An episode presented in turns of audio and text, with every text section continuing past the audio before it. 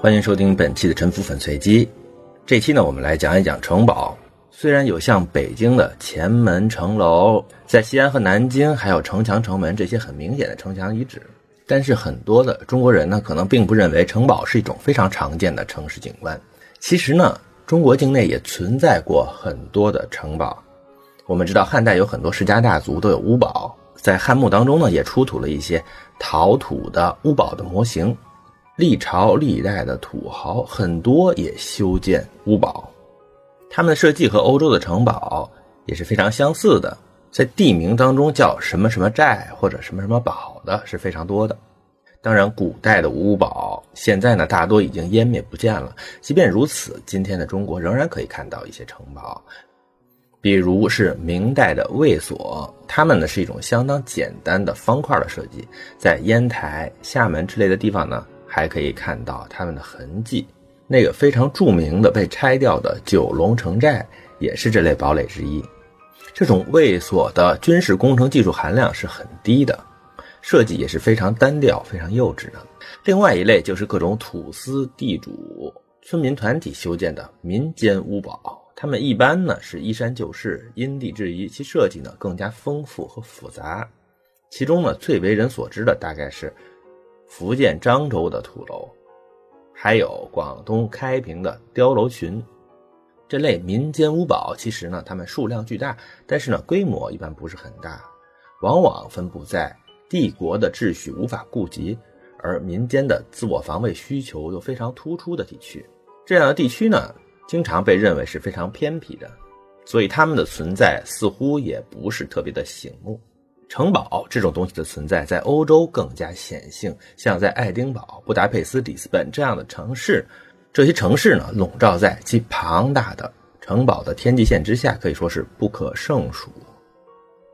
在英格兰威尔士，在莱茵河上，在亚平宁山区，历朝历代残存的各种堡垒的遗迹，车载斗量，不计其数，密集到可以相互对望的程度。欧洲现存的重要城堡。其中不乏非常古老的，但是它们多数是十一世纪之后修建的。日本的城市不论大小，一般也都有一处或者几处城堡的痕迹。我看到一个统计，日本现有各种城堡一百多座，而历史上呢，曾经多达五千多座。日本修建城堡的时间窗口比较集中。而且呢，普遍比欧洲的城堡要晚近，多数是十六世纪，也就是大航海时代，欧洲技术传入日本之后，然后在德川幕府闭关锁国之前，这个一百年左右的时间窗口内。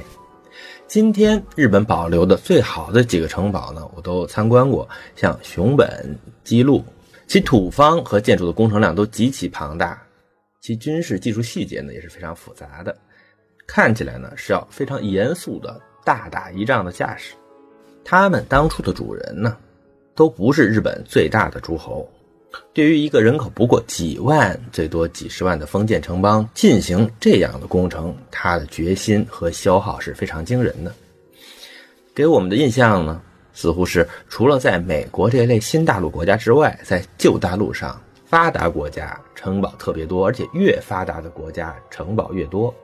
从实证主义的角度上，你几乎可以得出一种假设，那就是：难道村村修城堡这种现象是促进发展的吗？这种现象应该怎么解读呢？城堡难道不是战乱和穷兵黩武的象征吗？欧洲和日本的封建诸侯和中国或者是印度的大军大皇帝相比是非常穷的。但是，就算他们没有什么眼前的战争的迫在眉睫，他们也愿意节衣缩食，十年的时间不吃不喝，欠下巨额的债务来构筑他的金城汤池。这个活呢，当然不是白干的。我们来看一下城堡是怎样改变着城邦的政治形势。任何一个君主要夺取一个别人的城堡，他要进行的计算和一个现代公司进行并购是差不多的。他要计算成本和收益，夺取一个城堡一般呢会增加一份收入，但是夺取的过程也是有成本的。你收购了对方的公司，但是你要真实的控制，还需要改组它的管理层，这种改组同样有巨大的成本。要强行夺取一个城邦，一般呢你要包围对方。要包围，首先就要有数倍于对方的兵力，因为你的包围圈的半径比对方防御圈的半径要大得多。在这样的防守宽度上，你需要有多得多的士兵。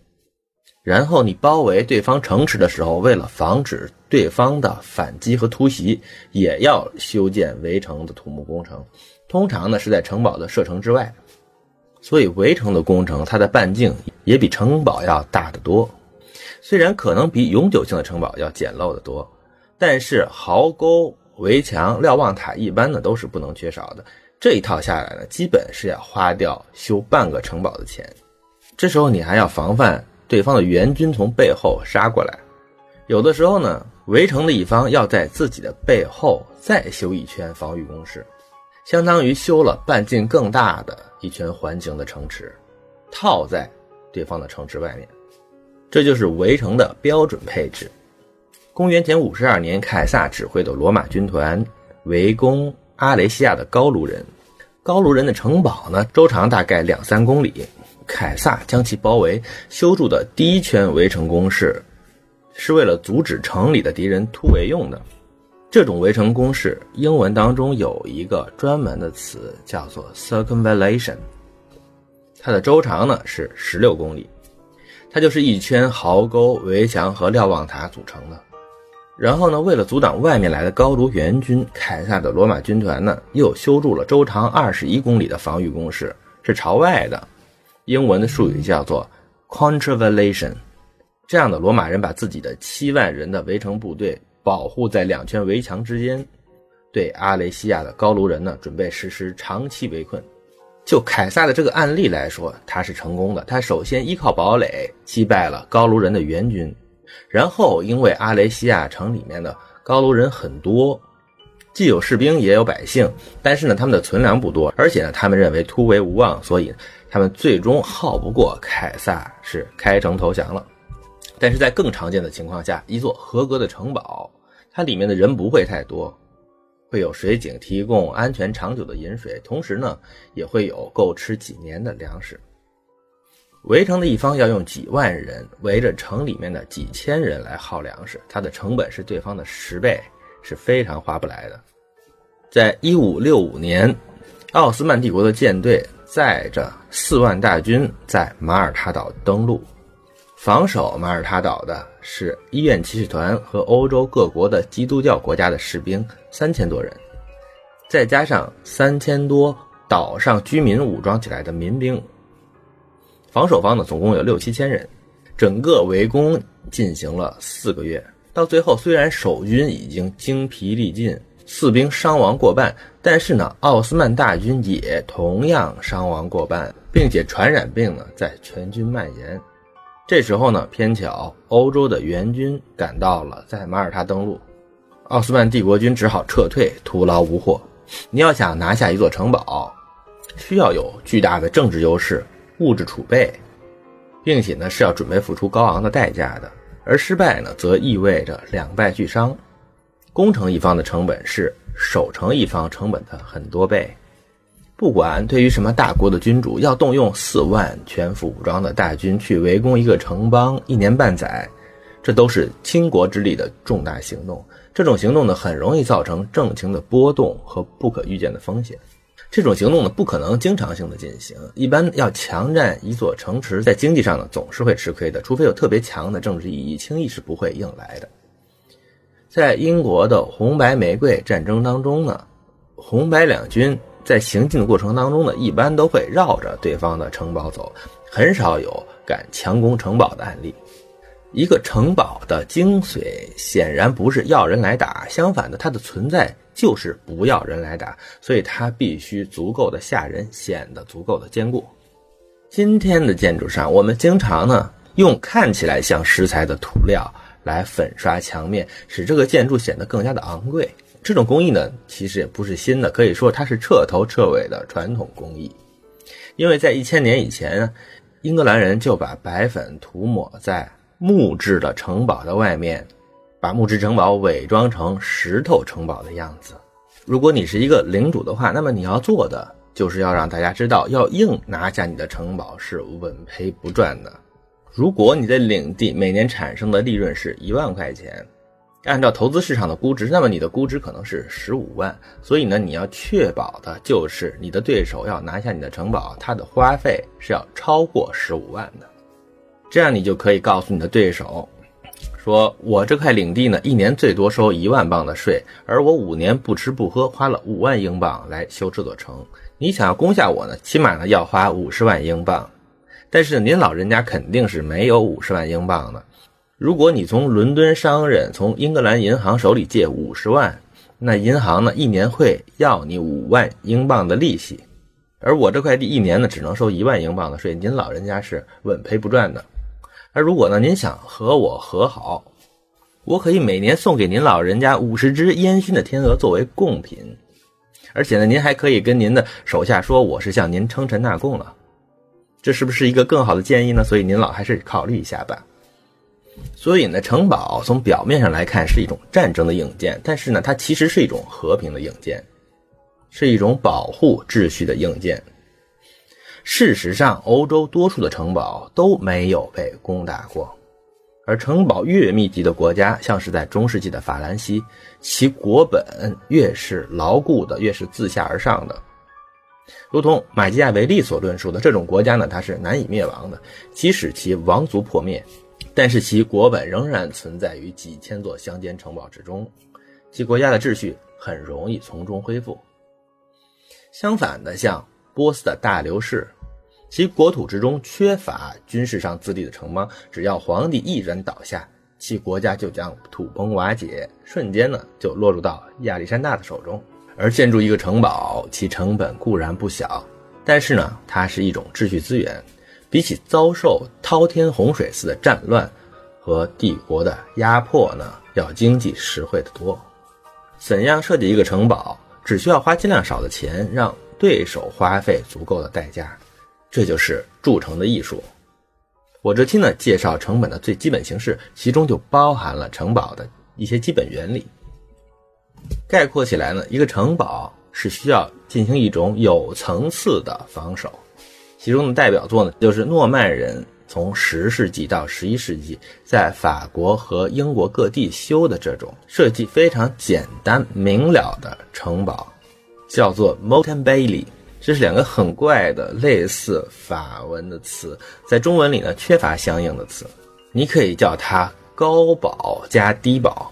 或者呢，用大家更熟悉的日本的称呼呢，似乎也会更加的达意，就叫做本丸和二之丸。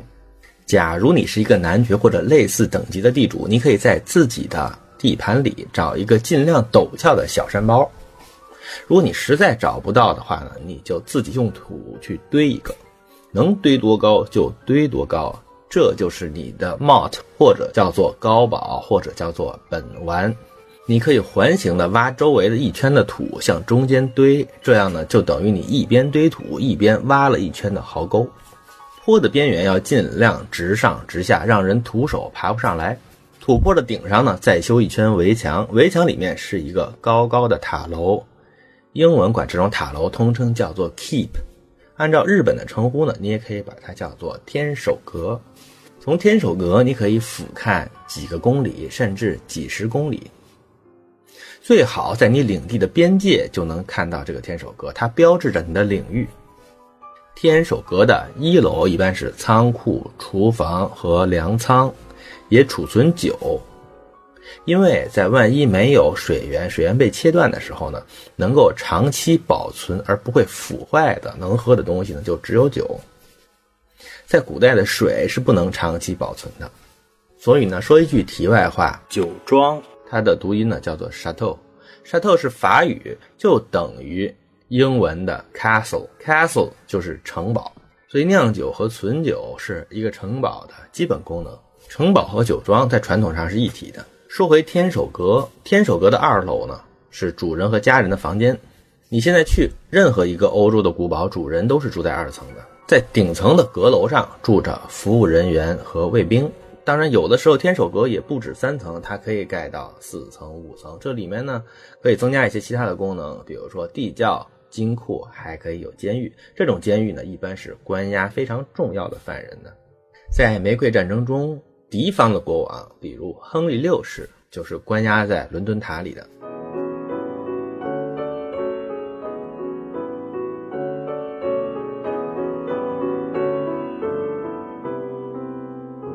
伦敦塔是泰晤士河边上的一个非常醒目的建筑，它里面最高的部分叫做白塔 （White Tower），就是一个 keep 或者叫做天守阁。Motte 或者本丸，它的面积一般是非常小的，有的时候只有几百个平米，有的时候有几千个平米。除非你是幕府将军，或者是大明皇帝，你的老婆特别的多。那么本丸里呢，就需要有几万平米的大澳来储存后宫佳丽。但是小的诸侯和小的土豪，他们的本丸都是不大的。天守阁呢就更小了，本丸很小，所以它里面能装下的东西不多。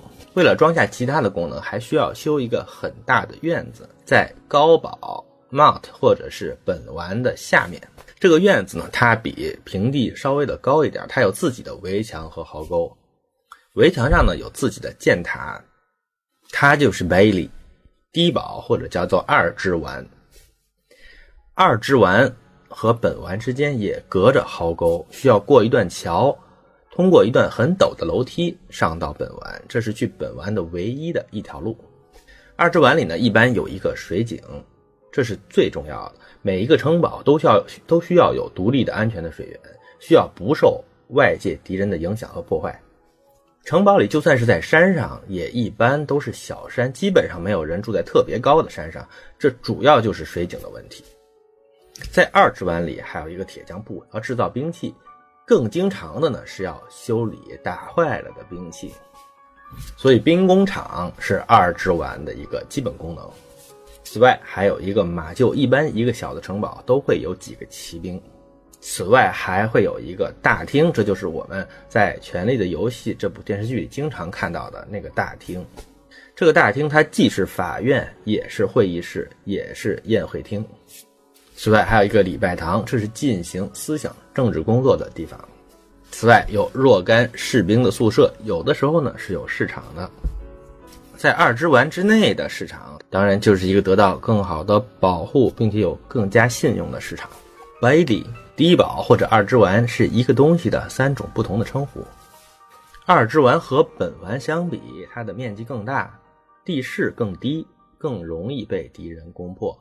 但是呢，敌人要攻破二之丸，并不会带来决定性的胜利，因为守城的人他们可以全都撤到本丸里面，靠里面储存的酒和粮食还能坚持大半年。而二之丸里的东西基本都是些粗笨的东西，没有金银财宝。重要人物或者政治犯，而且整个二之丸都会暴露在本丸的射程之内。本丸的人居高临下，打下面的人有巨大的优势，所以进攻一方就算是攻进了二之丸，也不一定能保得住，很可能被居高临下的守军打退。所以你要想结束战斗，还是要有本事打破本丸，冲进天守阁才行。一个 Mot 本丸。它里面带一个天守阁，它们的面积只占整个城堡的百分之二十，只需要很少的几个人就可以防守。但是呢，它的射程是十分的，防御力是十分的。它虽然小，但是建造本丸的花费是整个城堡的一半以上。它可以用一支最忠诚的小卫队来防守。而贝利二之丸，它占城堡面积的百分之八十，但是呢，也只是总花费的一半。它的防御力要弱一些，但是呢，足以防守百分之九十以上的最常见的暴民草寇。而当敌人特别强的时候，二之丸是可以放弃的，并不会导致满盘皆输。Mountain Bailey 的模式有各种变形，这种结构呢还可以扩展和升级。二之丸不够呢，可以层层扩大，像一个套娃一样，外面套上三之丸、四之丸、五之丸、西之丸、北之丸、内城、外城等等。给敌人设置重重的关卡，形成一个蜗牛状的结构。壕沟一圈不够，可以做两圈；围墙可以一层变两层，两层变三层。不过外面的墙必须比里面的墙矮，越里面的防守越坚固越昂贵。用百分之八十的成本去对付百分之二十最凶恶的敌人，而用百分之二十的成本去覆盖百分之八十的小贼。为了保护依附于贵族的工商业者，最外面的一圈城墙呢，经常会把市民的街区包围进来。这个区域因为是在城里面高度最低的部分，所以呢，一般叫做下城。关于下城，我在第五十七期有过更加详细的讲述。我们下面稍微小结一下，一个城堡的建造一般会体现为几个层面的结构。首先，一个就是成本逻辑，你花一块钱。可以得到一个防御成功率在百分之五十的关卡，但是你再花一块钱，并不会得到一个成功率百分之一百的，可能呢也就是到百分之七十。等你花到第三块钱的时候，你的成功率可能增加到百分之八十，它的边际效益是递减的。这样呢，不如你同样是花三块钱做三道防御成功概率都是百分之五十的关卡，这样呢。敌人突破所有关卡的成功率就是百分之五十的三次方，是百分之十二点五，等于呢你的整个的防御的总体成功率呢可以达到百分之八十七点五，这就是为什么比你花三块钱盖一个关卡是要更加有效的。这就是为什么高级的城堡一般都是一层层的关卡和陷阱。而像明朝的县城那样一种一层皮的简单的城池呢，主要也就是对付草寇和老百姓的。理论上，你可以把整个城池都搞得像天守阁一样高大而坚固，但是呢，那样就太贵了。因为你的钱再多，它也是有限的。花同样的钱，把整个城池都搞得像天守阁一样，这样的方案，它的防守面积一定不是最大的。而如果你整个城堡都按照二之湾的标准去建设呢，它的防御力又太松垮。你的全部投资换来的安全阈值又太低，所以呢，你必然是要有重点的投入你的资金。干房地产的也是如此啊，在小区的大门内外人经常要经过的地方，我们一般都会用一些昂贵而精致的造景；但是在园区的其他的地方，可以用一些朴素的草坪和花木。在建筑的一层、二层的外墙，人是可以近距离观看的地方呢，是要用比较昂贵的材料；但是在高层的部分，就可以用一些比较节省的材料，因为只需要远看就可以了嘛。这就是成本分配的一般原则。第二个层次就是客户视角，一个城堡的客户就是入侵者。这里面呢，小贼小偷是很常见的。城堡作为一个整体，在这些草寇毛贼面前呢，要稳如泰山。而可以灭国的大敌是很少的，在大敌当前的时候呢，吃些小亏是难免的。但是呢，最好要能保住自己的核心基本盘。如果你想在大敌面前都一点亏都不吃呢，这种成本其实是无法承受的。第三种结构就是一种忠诚的结构，你的团队也一样，对你最忠诚的，可以为邦国而死的核心武士是不多的。所以呢，你最后的阵地呢，也不要指望有很多人来给你坚守，你你只需要。一个最忠诚、最精干的小队能够防御的小而精悍的据点，而大部分不太重要的设施呢，只能由比较外围的追随者来看守。第四个结构，一个城堡，它的内外像套娃一样的这个结构呢，进和出的方向，从防守逻辑来说是不可逆的。所有有三层城墙的城池都是内墙比外墙高。城墙对外的一面，各种防护非常发达，而朝里的方向呢，基本上是裸露的。所以敌人占领了外墙，但是要进入内墙，反而要越过这两者之间的死亡陷阱。城堡有大有小，但是是这样一种分层次的结构，是历史上最成熟的模式。我们凡事都要谈罗马，罗马的帕拉丁山和卡比多山呢？卡比多山。小而高，而帕拉丁山大而低，这两者之间呢，有一条水沟相邻，这是不是看起来有点眼熟呢？这不就是奥坦贝利的结构吗？卡比多山显然是罗马的高堡，实际上罗马城很少被攻打。公元前唯一的一次失陷是在公元前三百九十年，被高卢军占领了城市的大部分。当时呢，罗马的年轻的士兵撤退到了。卡比多山狭小的山顶上，他们在上面坚守了七个月。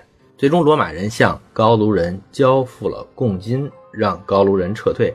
但是在高卢人撤退之前，他们也没有拿下卡比多山这座高堡。这就是本期的沉浮粉碎机。谢谢您的收听。